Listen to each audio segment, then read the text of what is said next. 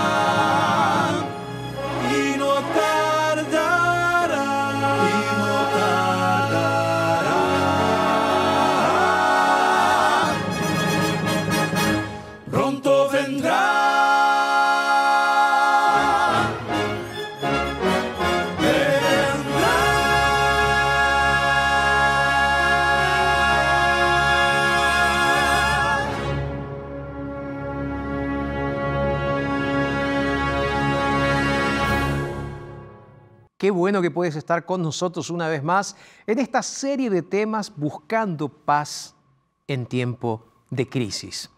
Y hoy quiero hablarte sobre la profecía más larga y sorprendente de la Biblia. Sabes, una expedición se explorando en el Ártico se perdió. Y ellos no podían encontrar la forma de volver en aquella nieve helada, imagínate, el Ártico. Se habían quedado sin víveres, sin comida, sin nada. Solo tenían unas pocas raciones de comida y solamente estaban esperando morir. Habían perdido contacto con la base a través de la radio, así que no tenían cómo volver. Ahora, de pronto se pusieron frenéticos, porque en medio de su desesperación, uno de ellos había divisado una pequeña columna de humo en el horizonte. Ese humo alegró sus espíritus. La ayuda estaba a camino. Alguien sabía que estaban perdidos y se acercaba para llevarlos de regreso a casa. Estoy hablando sobre este asunto, ¿sabes por qué? Porque nuestro mundo está buscando frenéticamente un mensaje de esperanza. Y el libro de Apocalipsis describe como si fuese un pequeño humo que nos dice que en el horizonte Jesús está camino. Él viene para llevarnos a casa. Por eso hoy quiero conversar junto contigo sobre una de las profecías más sorprendentes de la Biblia. Quédate ahí. Estamos aquí comenzando nuestro programa del día de hoy, Verdades. Hacemos una pausa y ya regresamos.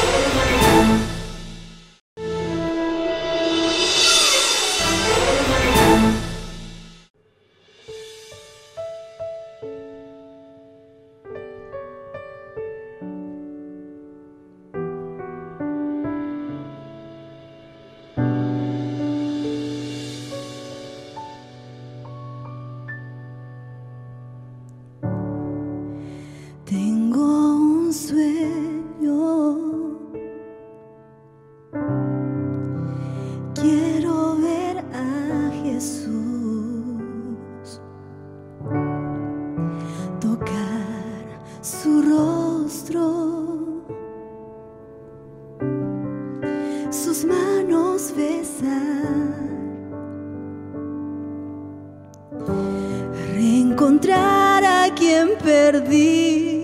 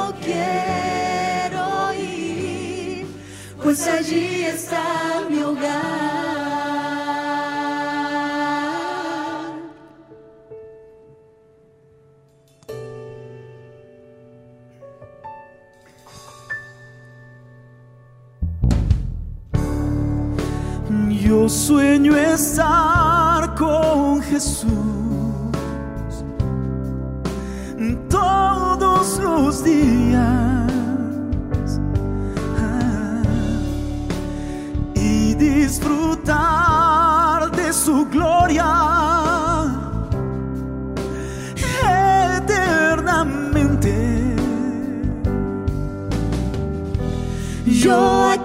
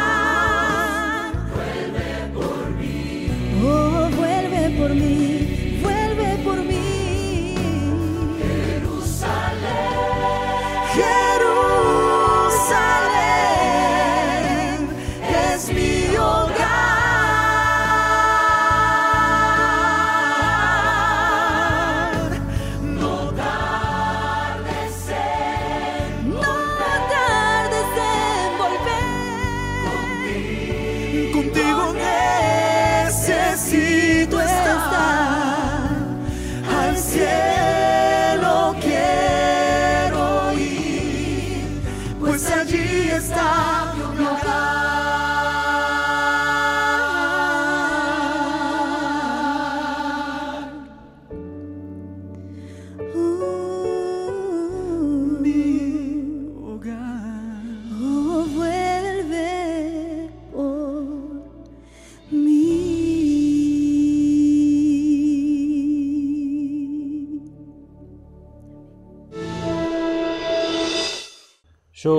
comencé como cobrador y después pasé como fiscalizador y de la fiscalización fui promovido para encargado.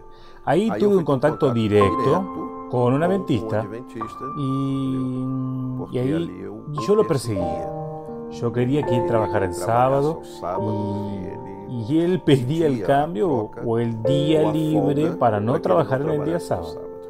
Cuando conocí a mi esposa en diciembre de 2004, eh, empezamos a estar de novio y, y ella eh, iba a la iglesia y yo empecé a saber que era adventista, pero, pero con todo el amor y cariño yo no conecté, no me di cuenta la iglesia de ella, que ella frecuentaba con la iglesia que ella frecuentaba al empleado, que perseguía.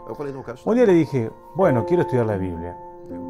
Y nadie, ella conseguía que me dé estudios bíblicos, como yo quería. Entonces desistí en ese periodo, la llevaba a la puerta de la iglesia, la dejaba, me iba a jugar al fútbol Y en el 2006 yo tuve ese encuentro, en la Semana Joven. Ahí las cosas empezaron a cambiar. De ahí en adelante dejé de perseguirlo y me bauticé en 2008. Le paré de perseguir al empleado, solo que ahora yo paso a ser perseguido. Cuando yo descubrí que la iglesia tiene un área eh, que la persona trabaja para la iglesia para eh, dar estudios bíblicos, yo dije, quiero entrar en eso. Llegué a mi empresa y dije, eh, ¿pueden ustedes despedirme?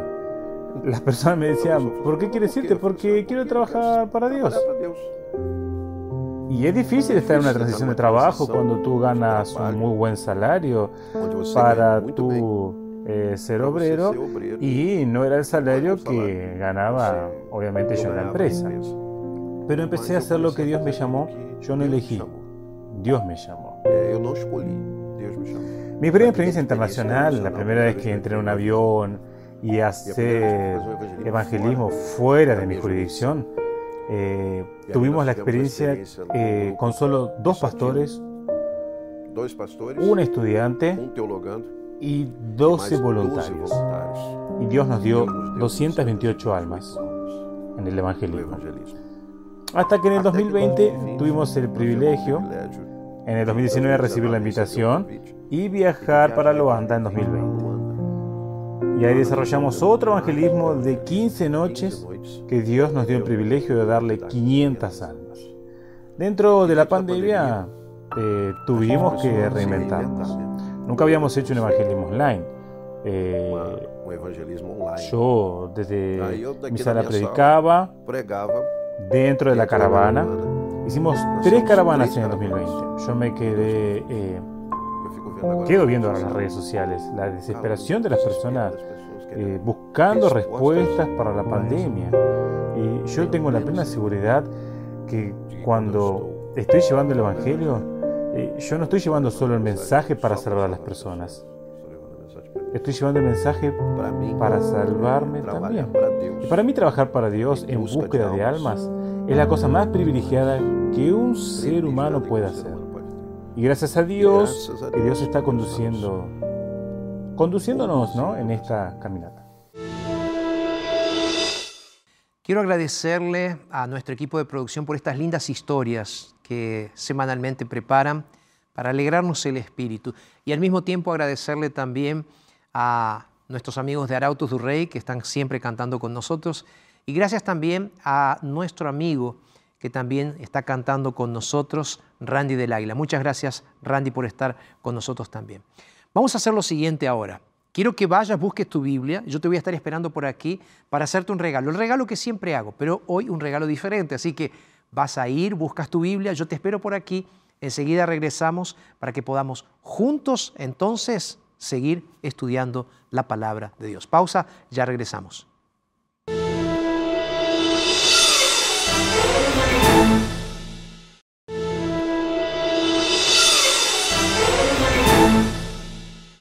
Aquí estamos, seguimos entonces en Verdades, este programa que hacemos con mucho cariño con el equipo de la TV Nuevo Tiempo y que transmitimos también a través de la radio Nuevo Tiempo, a través de todas las emisoras de radio a través de Latinoamérica. Así que gracias por estar con nosotros. Quiero recordarte también que este tema y todos los temas de esta serie puedes eh, verlos una y otra vez en nuestra plataforma que se llama NT Play. Está saliendo aquí abajo es nuestra plataforma NT Play. Quiero hacerte un regalo ahora, es este curso bíblico completamente gratuito que lo puedes tener en la comodidad de tu casa. Dos opciones, o nos escribes a través de WhatsApp, que es el más 55 12 98 100 14 60. Nos escribes a ese WhatsApp, te voy a mostrar de vuelta el curso bíblico para que lo tengas ahí, lo veas. Este curso bíblico tuve la alegría de grabarlo. Eh, el año 2020, el año pasado, tuvimos la alegría de grabarlo. Es un curso bíblico específicamente hablando sobre las principales preguntas que el ser humano tiene filosóficamente hablando. Claro, todo esto a la luz de la Biblia. Así que puedes tenerlo en la comodidad de tu casa, es un DVD, lo puedes mirar, son 15 temas sensacionales que los puedes tener ahí para eh, mirarlos cuando tú quieras. Yo ya los he mirado, los grabé, pero también los miré y realmente los contenidos son una bendición. Y hablando de contenidos que son una bendición, eh, quiero decirte algo. Sabes que todos los días tú puedes recibir mis videos donde te hablo acerca de la palabra de Dios. Es muy fácil recibirlo. Pastor, ¿cómo hacemos para recibir estos videos? Mira, tú vas a entrar a un canal de Telegram, ¿ok? Telegram es una aplicación de mensajería igual que WhatsApp, ¿ok? Entonces tú puedes eh, bajar esa aplicación, la vas a abrir, es como si fuese un avioncito de papel azul, ¿sabes? Es como si fuese un avioncito de papel azul. Esa es Telegram, es, el, icono. Entonces ahí tú puedes eh, bajarlo, ahí vas a agregar el siguiente link. Es bien simple, es nuevotiempo.org barra oración. Lo repito, está aquí en tu pantalla, nuevotiempo.org, está aquí, mira, nuevotiempo.org barra oración. Ahora, lo que tú puedes hacer también es, a ver, ¿es de este lado de este lado, Nacho? Aquí, de este lado. Aquí está saliendo un código, ¿ok? Ese código es un código QR que significa que tú puedes apuntar la cámara de tu celular y automáticamente te va a abrir un link. En ese link tú vas a poder entonces registrarte para tener todos los días mensajes especiales. Preparamos una serie de videos muy interesantes, son de 4, 5, 6 minutitos todos los días y estos videos te van a ayudar a reflexionar acerca de la palabra de Dios una forma interesantísima. Todos los días un mensaje nuevo que puedes compartirlo ahí con tus amigos. Te invito entonces para que nos sigas ahí, Telegram está a tu disposición. Vamos a orar para abrir la palabra de Dios, ¿sí? Querido Dios, muchísimas gracias por el privilegio que nos das de poder estar en este momento una vez más dispuestos a abrir tu palabra. Hoy el tema, Señor, va a ser intenso, es un tema profundo. Entonces te pedimos, Señor, que nos des sabiduría. Te entregamos nuestras vidas y lo hacemos en el nombre poderoso de Jesús. Amén, Señor. Amén. Muy bien, estamos listos entonces para comenzar nuestro estudio del día de hoy. Pero antes déjame recordarte lo que estamos estudiando. Hoy vamos a estudiar sobre la profecía, pero la semana pasada, la profecía más larga de la Biblia, pero la semana pasada estudiamos el tema titulado El mensaje emocionante del libro de Apocalipsis, que si no lo viste todavía puedes buscarlo en ntplay.com, ¿sí? te lo mencioné en el inicio, o también en nuestro canal de YouTube de la TV Nuevo Tiempo. Es que en estos temas estamos estudiando justamente profecía y descubrimos el mensaje especial de Dios en el libro de Apocalipsis capítulo 14. Y este era un mensaje para preparar al pueblo de Dios para la venida de Jesús. Es el mensaje final de Jesús para los últimos días, que anuncia la hora de su juicio. Dice Apocalipsis capítulo 14, y lo repasamos la semana pasada, dice 14.7, la hora de su juicio ha llegado. Ese es el tema que estuvimos estudiando la semana pasada. Ahora bien, hoy quiero que estudiemos juntos sobre dónde se realiza el juicio de Dios, o ese juicio que está mencionado en el libro de Apocalipsis. Y la gran pregunta también es cuándo comienza ese, ese juicio. Créeme, tú puedes estar pensando ahora, pastor, ¿de qué sirve esto? Pero quiero decirte que esto es realmente importante para tu vida. Porque si, como decíamos la semana pasada, estamos viviendo en el tiempo del fin, en la hora del juicio divino, esto debe causar un impacto en nuestras vidas, en nuestra manera de vivir. Aunque el Apocalipsis revela ciertamente que la hora del juicio de Dios ha llegado, no nos dice cuándo. ¿Te das cuenta? No nos dice cuándo. Entonces, para descubrir cuándo comenzó el juicio, ¿qué es lo que tenemos que hacer? Debemos ir al libro profético de Daniel. Las profecías de Daniel nos dan la clave para entender los misterios del libro de Apocalipsis. Esos dos libros fueron diseñados por Dios para que se los estudie conjuntamente o juntos. Entonces es por eso que quiero invitarte ahora que venga junto conmigo a la Biblia, el libro de Daniel, Antiguo Testamento, capítulo 7. ¿Tienes ahí tu Biblia? Daniel capítulo 7, versos 9 y 10. Mira lo que dice. Daniel 7, versos 9 y 10. Estuve mirando hasta que fueron puestos unos tronos y se sentó un anciano de días. Su vestido era blanco como la nieve, el pelo de su cabeza como lana limpia, su trono llama de fuego y fuego ardiente las ruedas del mismo. Sigue diciendo el versículo 10, un río de fuego procedía y salía de delante de él.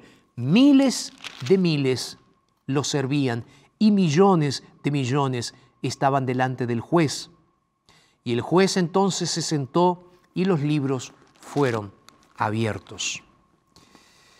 De acuerdo al texto que acabamos de leer, el juicio de Dios se realiza en su trono. Si prestaste atención, el ángel dirigió la mente, la atención, el corazón de Daniel a la sala donde está el trono de nada más y nada menos que el rey del universo, Dios. Allí, el profeta vio el establecimiento de la Corte Suprema del Universo en el santuario celestial. Si prestaste atención, ahí vemos el juez, vemos testigos, vemos un libro abierto. Todo nos dice entonces de que las cosas estaban preparadas para iniciar un juicio. La pregunta es ¿dónde? En el cielo. La pregunta es ¿quién? El juez. Ahora, una segunda pregunta que creo que necesitamos hacernos tiene que ver con el hecho de cuándo. O sea, el cuándo es importante. ¿Cuándo se realizará ese juicio en el cielo? Esa es la pregunta que vamos a intentar responder el día de hoy. Por eso quiero invitarte que vengas junto conmigo ahí en el libro de Daniel. Leímos el capítulo 7, ahora vamos a leer el capítulo 8, el versículo 14. El texto dice lo siguiente. Y él dijo, hasta 2300 tardes y mañana, luego el santuario será purificado. En este texto, Daniel, el profeta, dice lo que le ocurrió al santuario al final de los 2300 días. Aquí dice tardes y mañana o días, días proféticos. Daniel nos dice que el santuario al final de ese tiempo, de esos 2300 días, sería purificado. Déjame ahora hacer una conexión entre las cosas, porque, claro, tú puedes estar diciendo en tu mente, ¿qué tiene que ver el trono de Dios y el juicio con el santuario purificado? Bueno, para entender esto, tú necesitas entender también, para comprender esto necesitas entender que para el judío el significado de lo que Daniel estaba escribiendo era profundísimo. ¿Por qué, pastor? Simple. Te lo explico. La purificación o restauración del santuario era en algún sentido en la cabeza del judío un juicio. Déjame eh, mostrarte esto bíblicamente. Para entenderlo mejor, podemos ir al libro de Levíticos, el capítulo 16. En el libro de Levíticos, el capítulo 16 y en el capítulo 23 se presenta algo que es realmente sorprendente. Levíticos eh, es parte del Pentateuco, de los primeros cinco libros de la Biblia. Levíticos, el capítulo 16. Déjame ver aquí. Es interesante que podamos entonces ver lo que tiene la palabra de Dios para nosotros. Levíticos capítulo 16, ¿lo tienes ahí en tu Biblia? Y después vamos a leer el, capítulo 23 también, los versículos 27 en adelante. Pero Levíticos capítulo 16, si lo tienes ahí en tu Biblia, versos 29 y 30, dice así. Esto tendréis por estatuto perpetuo. En el mes séptimo, a los diez días del mes, afligiréis vuestras almas y ninguna obra haréis, ni el natural, ni el extranjero que había entre vosotros. Verso 30. Porque en este día se hará expiación por vosotros y seréis limpios de todos vuestros pecados delante de Jehová. Ahora, si vas al capítulo 23, los versículos 27 al 29, capítulo 23, versículos 27 al 29, lee conmigo ahí. En este mismo día convocaréis una reunión santa, ningún trabajo de siervos haréis. Estatuto perpetuo, dice el texto bíblico. Estatuto perpetuo os será, donde quiera que habitéis por vuestras generaciones. Cuando seguéis la mies, la, la mies de vuestra tierra, no segaréis hasta el último rincón de ella ni espigaréis. Sigue diciendo el texto bíblico aquí, después lo puedes leer ahí con tranquilidad. Ningún trabajo, toda persona debe ayunar. Voy al verso 30 eh, y cualquier persona que haga algún trabajo en este día, yo haré perecer a tal persona en medio de su pueblo. El texto aquí, en Levíticos capítulo 16 y capítulo 23, nos muestra lo que significa realmente el servicio del santuario terrenal en la mente del judío. Si prestaste atención, los israelitas confesaban sus pecados diariamente y acudían al santuario con sus animales para hacer los sacrificios. Eh, eh, todos los animales sacrificados representaban al Mesías. Y los pecados cotidianos eran transferidos de alguna manera por el pecador para el sustituto. ¿Cómo era eso?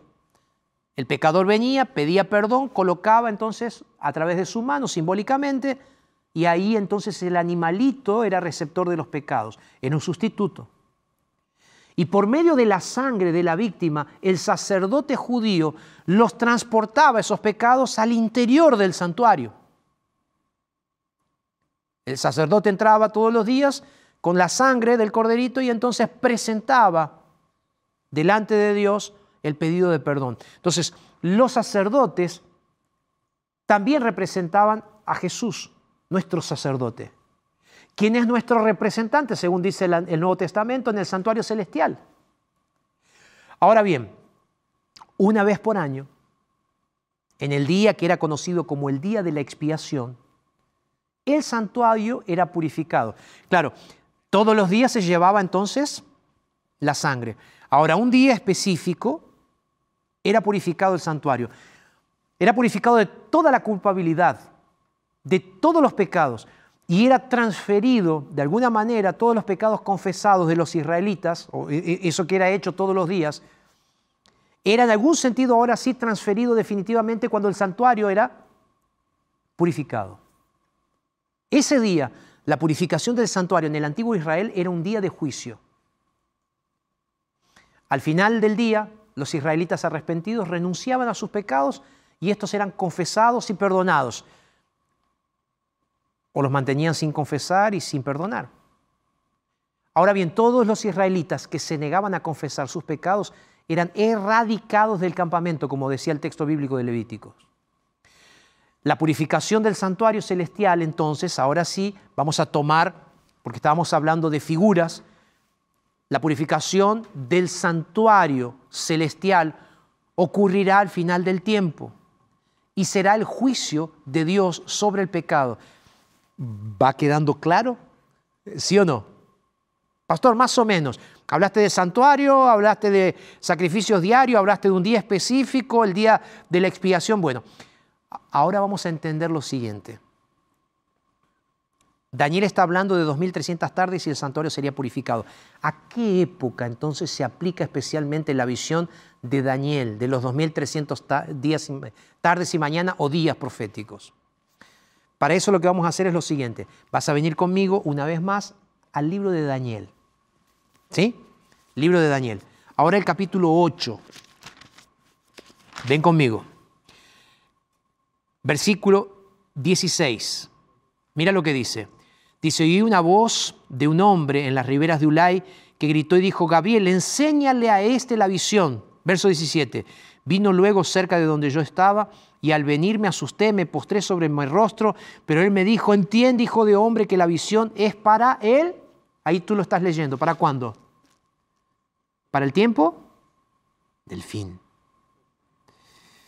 Cuando el ángel trató de explicarle la visión a ese Daniel que estaba desfallecido, cansado, porque no podía entender la visión que él había tenido. Eso en el versículo 27, si tú prestas atención eh, del capítulo anterior, vas a ver que Daniel termina desfallecido. Y después en el capítulo, en el versículo 27 se nos vuelve a decir entonces que él estaba quebrantado. Sin, sin embargo, cuando Daniel oró, Gabriel regresó para continuar la explicación de la visión que fue interrumpida porque Daniel no podía seguir aguantando esa visión. Ven conmigo ahora el capítulo 9, versículo 21. 9, 21 de Daniel. El texto dice así, aún estaba hablando en oración,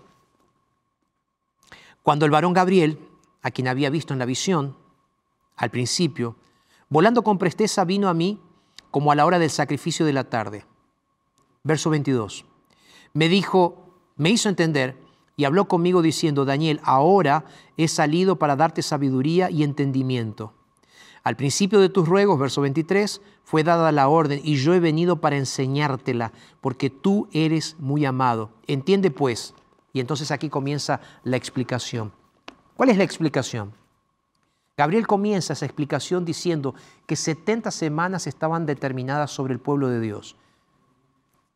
Lo voy a decir así, después lo explico. 490 días proféticos estaban determinadas, cortadas, como dice otra versión de la Biblia, de los 2300 días. Esas 70 semanas, esos 490 años tenían que ver específicamente con el pueblo de Israel, con los judíos. Si tú prestaste atención, yo hablé de días, ¿qué cosa? No literales, proféticos. Y son muchas las personas que se preguntan si estos 2.300 días de Daniel 8 y las 70 semanas son literales o son simbólicas. Para entender esto, vamos a leer dos textos bíblicos que nos arrojan luz sobre lo que significa un día profético en la Biblia, especialmente cuando estamos hablando de las profecías de Daniel y de Apocalipsis. Son dos textos que quiero que anotes en este momento, ahí donde estás estudiando la Biblia junto conmigo. Números capítulo 14, verso 34 y Ezequiel 4, 6. Vamos, números. Antiguo Testamento, primeros eh, libros de la Biblia, números capítulo 14, verso 34. Mira lo que dice el texto bíblico. Conforme el número de días, de los 40 días que empleasteis en reconocer la tierra, cargaréis con vuestra iniquidad 40 años, un año por cada día. Ven conmigo ahora al libro de Ezequiel. Si tienes ahí tu Biblia, lo, anotaste, ahora voy a leer Ezequiel capítulo 4, verso 6. Ezequiel, el capítulo 4, verso 6. Estamos estudiando la Biblia aquí, así que te invito a que busques junto conmigo. Dice el texto bíblico, cumplidos estos te acostarás por segunda vez ahora sobre tu lado derecho y llevarás la maldad de la casa de Judá 40 días, día por año, día por año te lo he dado. En resumen, la Biblia nos muestra que cuando Daniel está hablando de días, está hablando en realidad de días proféticos que representan años literales. Quiere decir que los 2300 días son años que nos llevan, como Gabriel mencionó, hasta dónde? El tiempo del fin. Y el comienzo del juicio de Dios. ¿Me va siguiendo? ¿Sí o no? Vamos a hacer lo siguiente. Vamos de nuevo al libro de Daniel.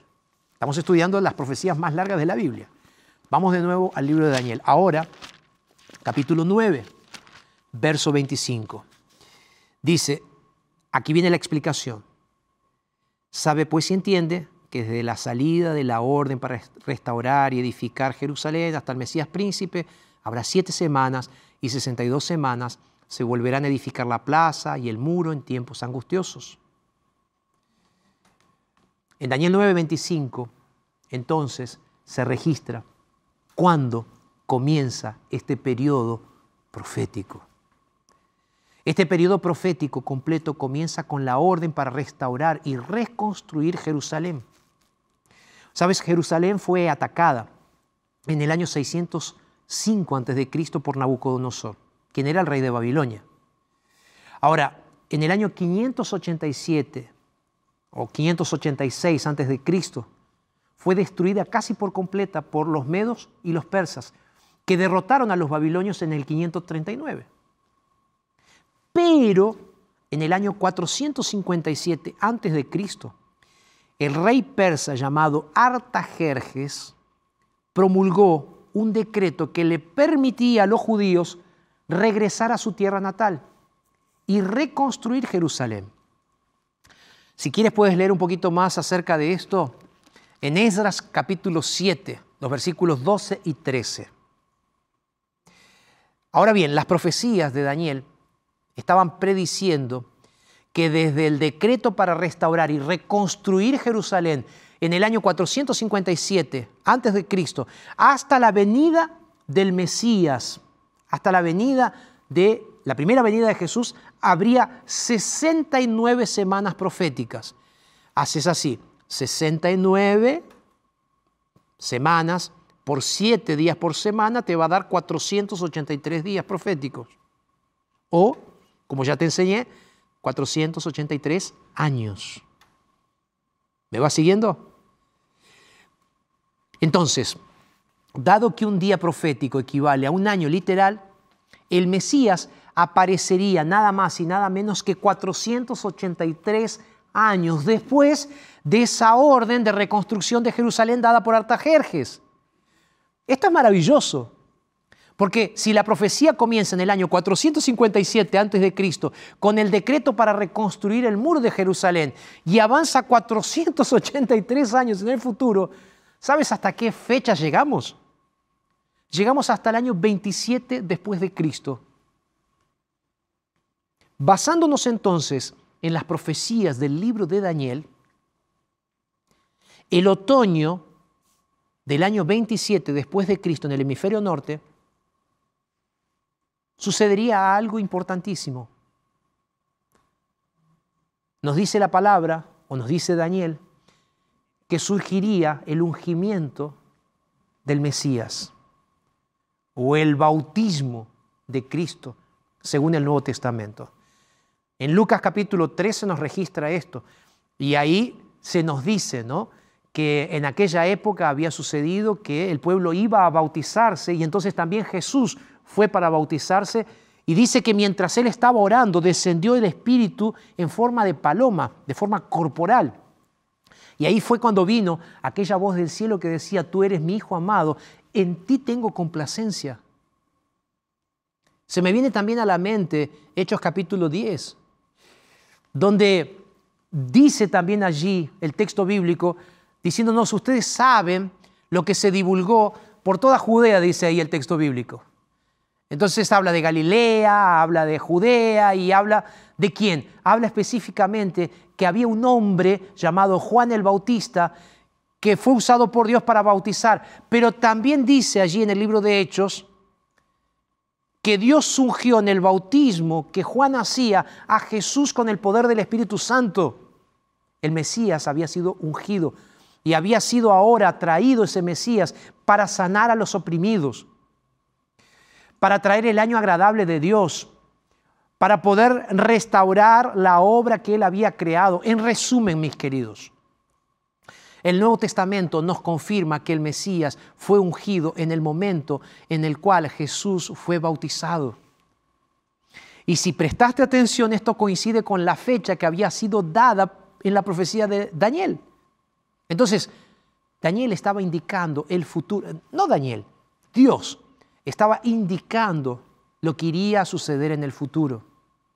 Ahora, Daniel capítulo 9, verso 27, nos dice también que el Mesías haría cesar todas las ofrendas sacrificiales a la mitad de la semana. Léelo después. Yo creo definidamente que Daniel está haciendo una clara referencia a la muerte de Jesús en la cruz del Calvario.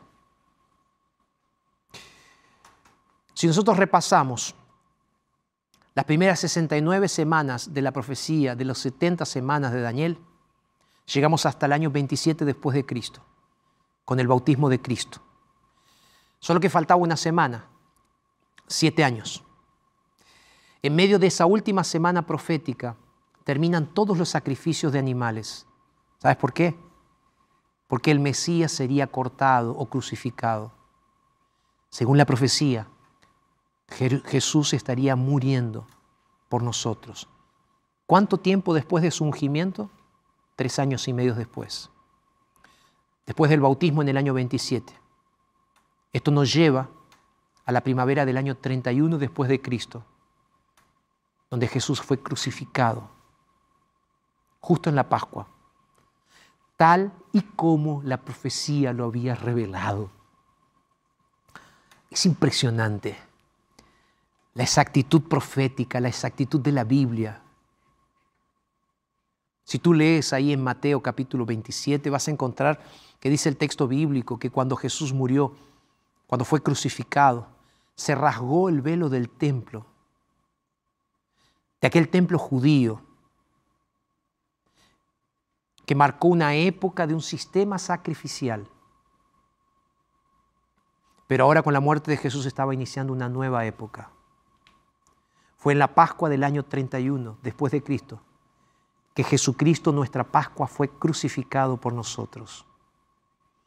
El sistema sacrificial de los judíos ya no tenía significado. Cristo ahora era nuestro sustituto, muriendo en nuestro lugar. Es por eso que históricamente todo el sistema sacrificial de los judíos terminó en aquel momento. Con la destrucción de Jerusalén en el año 70 después de Cristo por el general Tito, claro, fue completamente destruida Jerusalén, pero el sistema de sacrificios paró allí en el año 31. Sin embargo, la semana esa profética terminaría en el año 34.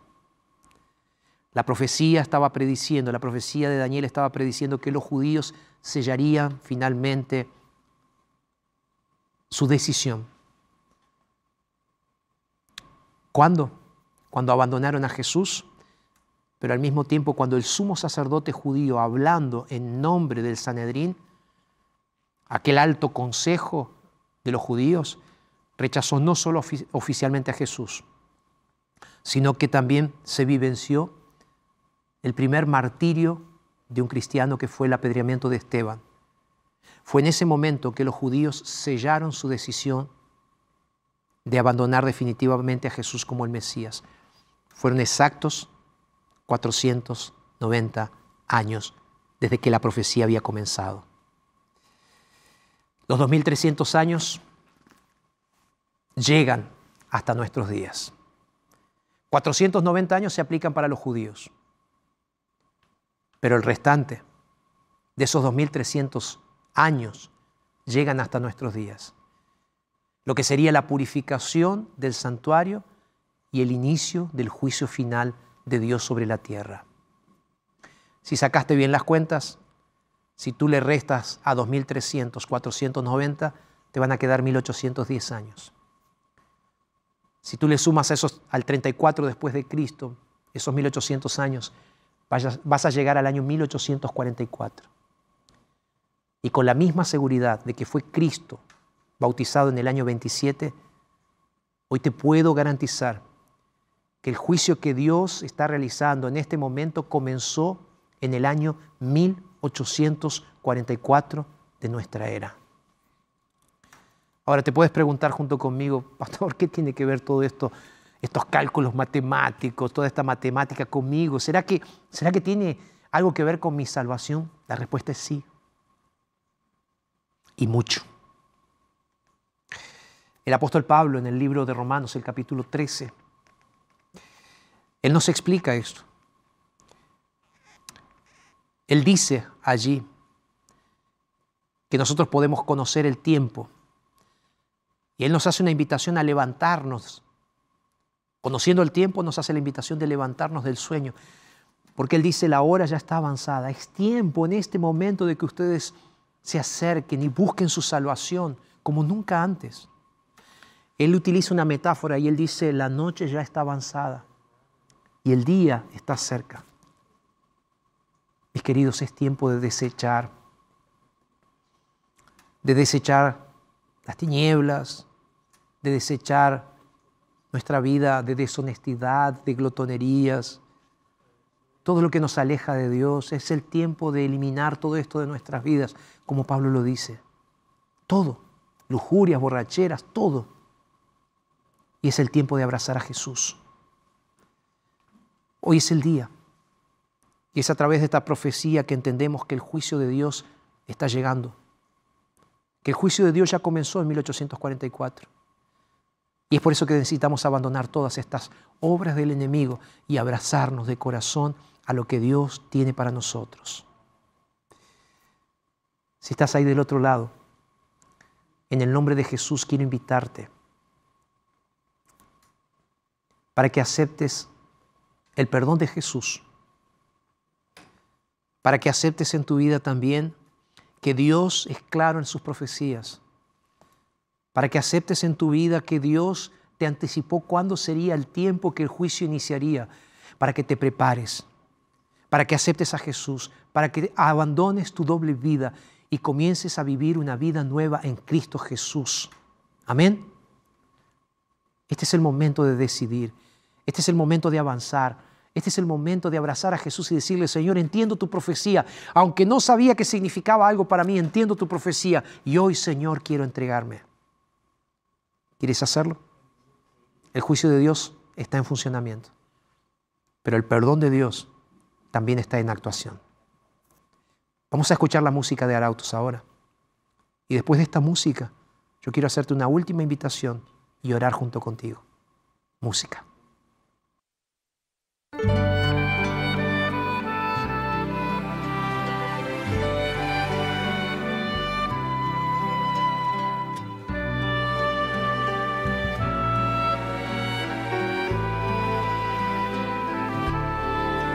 Cuando solo en pensamiento yo contemplo tu poder, puedo ver tus maravillas en el belo atardecer. Me pregunto en silencio cómo puedo merecer un amor así de intenso de un Dios con gran poder. Mi deseo es ser fiel, mi deseo es ser leal, es soñar todos los días que el cielo es real. Si mis amigos me dejaren y de tu nombre se burlaren, aún así jamás te dejaré.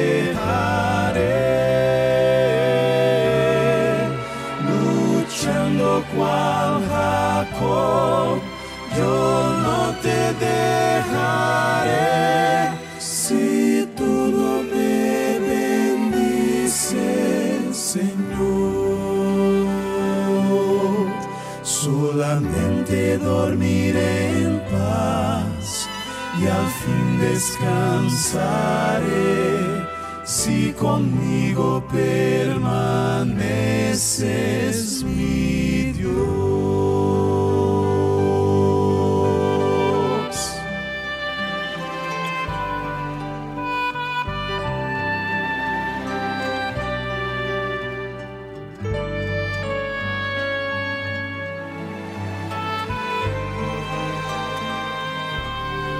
Solo el brillo ojos es capaz de redimir la esperanza ya perdida y las ganas de vivir.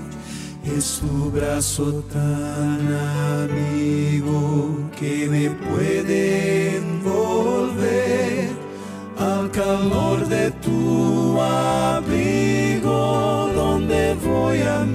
esconder. Mi deseo es ser fiel, mi deseo es ser leal, es soñar todos los días que el cielo es real. Si mis amigos me dejaren y de tu nombre se burlaren, aún y jamás te dejaré.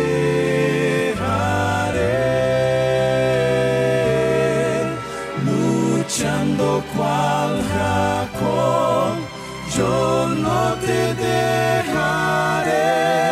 Si tú no me bendices, Señor, solamente dormiré en paz y al fin descansaré si conmigo permaneces.